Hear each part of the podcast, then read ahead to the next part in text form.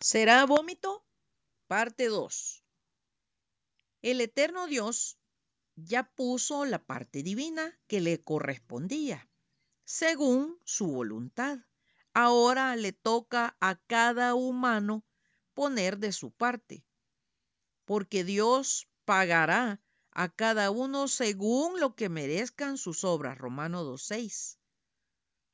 Desde luego, si estamos hablando de lo espiritual, Dios Todopoderoso nos dejó el mapa, la brújula, para navegar por la obscuridad de este mundo. La Sagrada Escritura, escrita por hombres, bajo la inspiración del Espíritu Santo, para toda la humanidad. El gran amor de Dios nos bendijo con la libertad de elegir creer o no. Leamos Lucas 20 del 9 al 19. Comenzó luego a decir al pueblo esta parábola. Un hombre plantó una viña, la arrendó a los labradores y se ausentó por mucho tiempo. Y a su tiempo envió un siervo a los labradores para que le diesen del fruto de la viña. Pero los labradores le golpearon y le enviaron con las manos vacías. Volvió a enviar otro siervo, mas ellos a este también, golpeado y afrentado, le enviaron con las manos vacías. Volvió a enviar a un tercer siervo, mas ellos también a este echaron fuera herido. Entonces el señor de la viña dijo, ¿qué haré? Enviaré a mi hijo amado. Quizá cuando le vean a él le tendrán respeto. Mas los labradores al verle discutían entre sí diciendo, este es el heredero, venid, matémosle para que la heredad sea nuestra. Y le echaron fuera de la viña y le mataron. ¿Qué pues les hará el señor de la viña? Vendrá y destruirá a estos labradores y dará su viña a otros. Cuando ellos oyeron esto, dijeron, Dios nos libre. Pero él, mirándolo, dijo, ¿qué pues es lo que está escrito? La piedra que desecharon los edificadores ha venido a ser cabeza del ángulo. Todo el que cayere sobre aquella piedra será quebrantado, mas sobre quien ella cayere le desmenuzará. Procuraban los principales sacerdotes y los escribas echarle mano en aquella hora, porque comprendieron que contra ellos había dicho esta parábola, pero temieron al pueblo. La humanidad ha recibido dones celestiales para ser administradores y no dueños.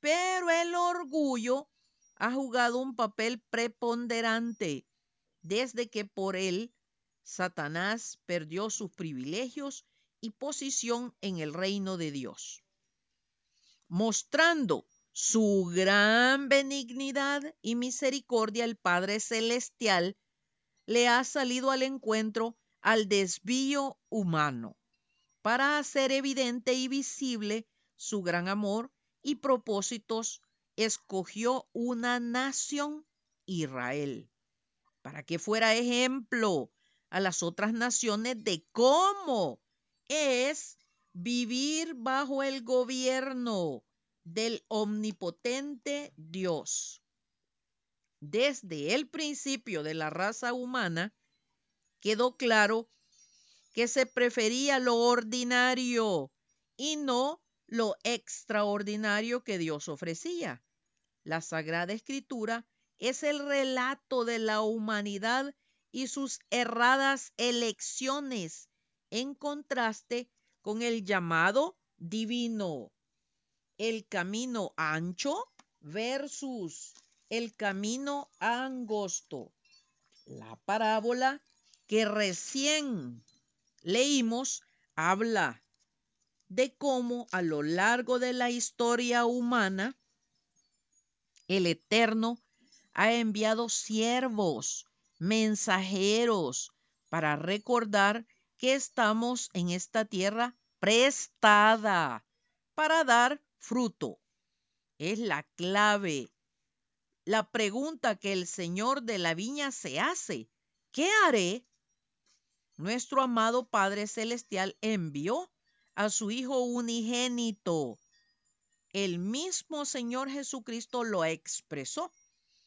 Porque si en el árbol verde hacen estas cosas, en el seco, ¿qué no se hará? Lucas 23, 31. Él estaba tratando de que abrieran sus ojos del entendimiento espiritual, pero religiosamente ciegos dijeron paradójicamente, Dios nos libre. Tratando de hacerlo evidente, les citó la escritura hablando de cómo desecharon su venida como el máximo regalo para la salvación de la humanidad.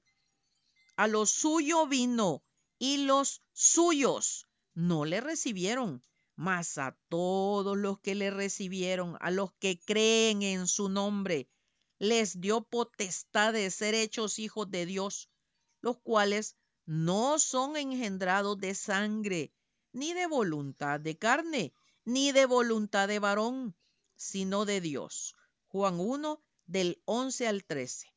La parábola dice en el versículo 19 que aunque comprendieron que contra ellos hablaba, procuraban hacerle daño, como la parábola advertía. Precisamente por esta elección y decisión de matar al Hijo de Dios, Pilatos se lavó las manos Leamos Mateo 27 del 24 al 25. Viendo Pilato que nada adelantaba, sino que se hacía más alboroto, tomó agua y se lavó las manos delante del pueblo diciendo, inocente soy yo de la sangre de este justo allá vosotros. Y respondiendo todo el pueblo, dijo, su sangre sea sobre nosotros y sobre nuestros hijos. Esta parábola de la viña se dirigía a los judíos como nación por rechazar al Señor Jesucristo como su Mesías prometido. El Señor les advirtió de los grandes resultados de su elección y decisión en cuanto al juicio sobre la nación y de la acción futura de Dios que abarcaría a las demás naciones en el reino que los israelitas rehusaron recibir. Consecuencias que a lo largo de la historia han tenido que sufrir y duramente, puesto que decidieron no solo por ellos, sino que por sus hijos. Así, el Evangelio pasó a ser responsabilidad de todo creyente en el eterno Dios y sus promesas. Jesús le dijo, porque me has visto, Tomás, creíste. Bienaventurados los que no vieron y creyeron. Juan 20, 29. El cuerpo de Cristo, la iglesia, está compuesta por todo aquel que elige y se decide a mantenerse creyendo a pesar de las circunstancias. A esto se debió que los primeros creyentes en el Señor Jesucristo aceptaban con gozo la persecución y el martirio. Bienaventurados los que padecen persecución por causa de la justicia, porque de ellos es el reino de los cielos. Bienaventurados sois cuando por mi causa os vituperen y os persigan y digan toda clase de mal contra vosotros mintiendo. Gozaos y alegraos, porque vuestro galardón es grande en los cielos, porque así persiguieron a los profetas que fueron antes de vosotros. Mateo 5 del 10 al 12. Ahora bien, ¿quién es un profeta? El término hebreo significa uno que derrama o vierte las comunicaciones recibidas de Dios. Profeta del griego, uno que habla en lugar del otro, especialmente uno que expresa la voluntad de Dios.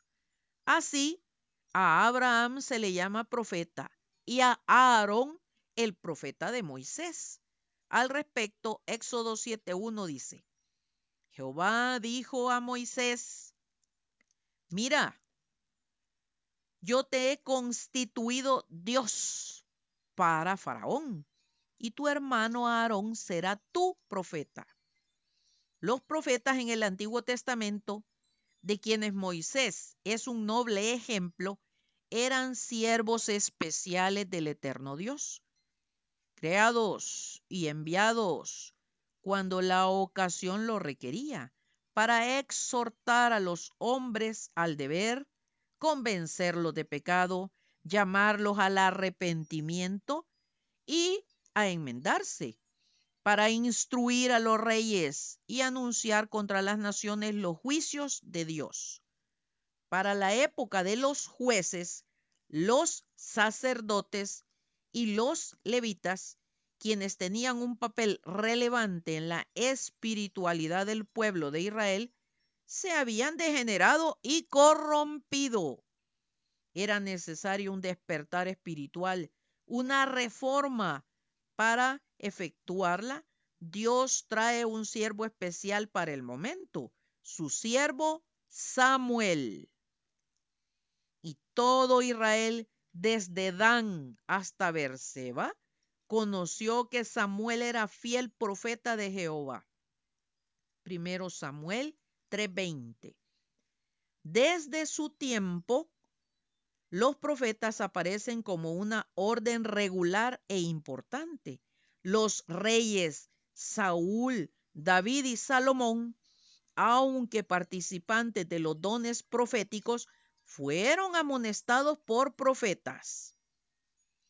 Al Señor Jesucristo, la mujer samaritana le dice, Señor, me parece que tú eres profeta. Juan 4:19.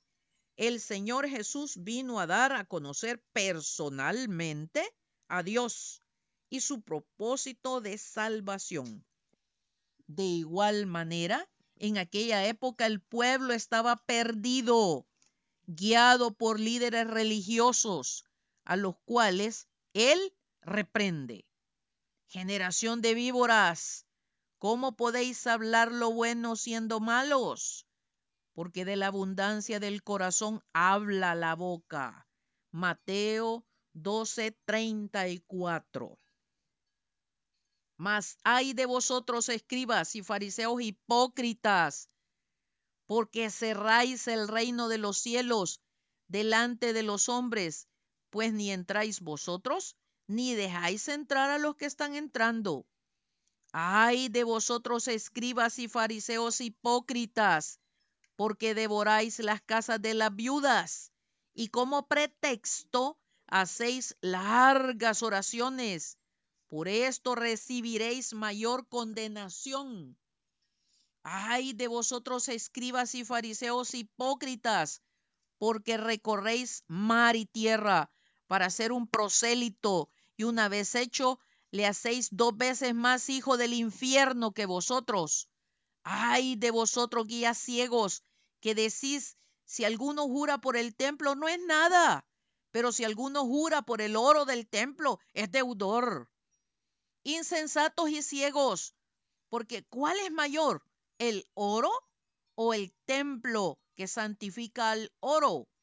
También decís, si alguno jura por el altar no es nada, pero si alguno jura por la ofrenda que está sobre él es deudor, necios y ciegos, porque ¿cuál es mayor, la ofrenda o el altar que santifica la ofrenda? Mateo 23 del 13 al 19. Ojo, bendiciones.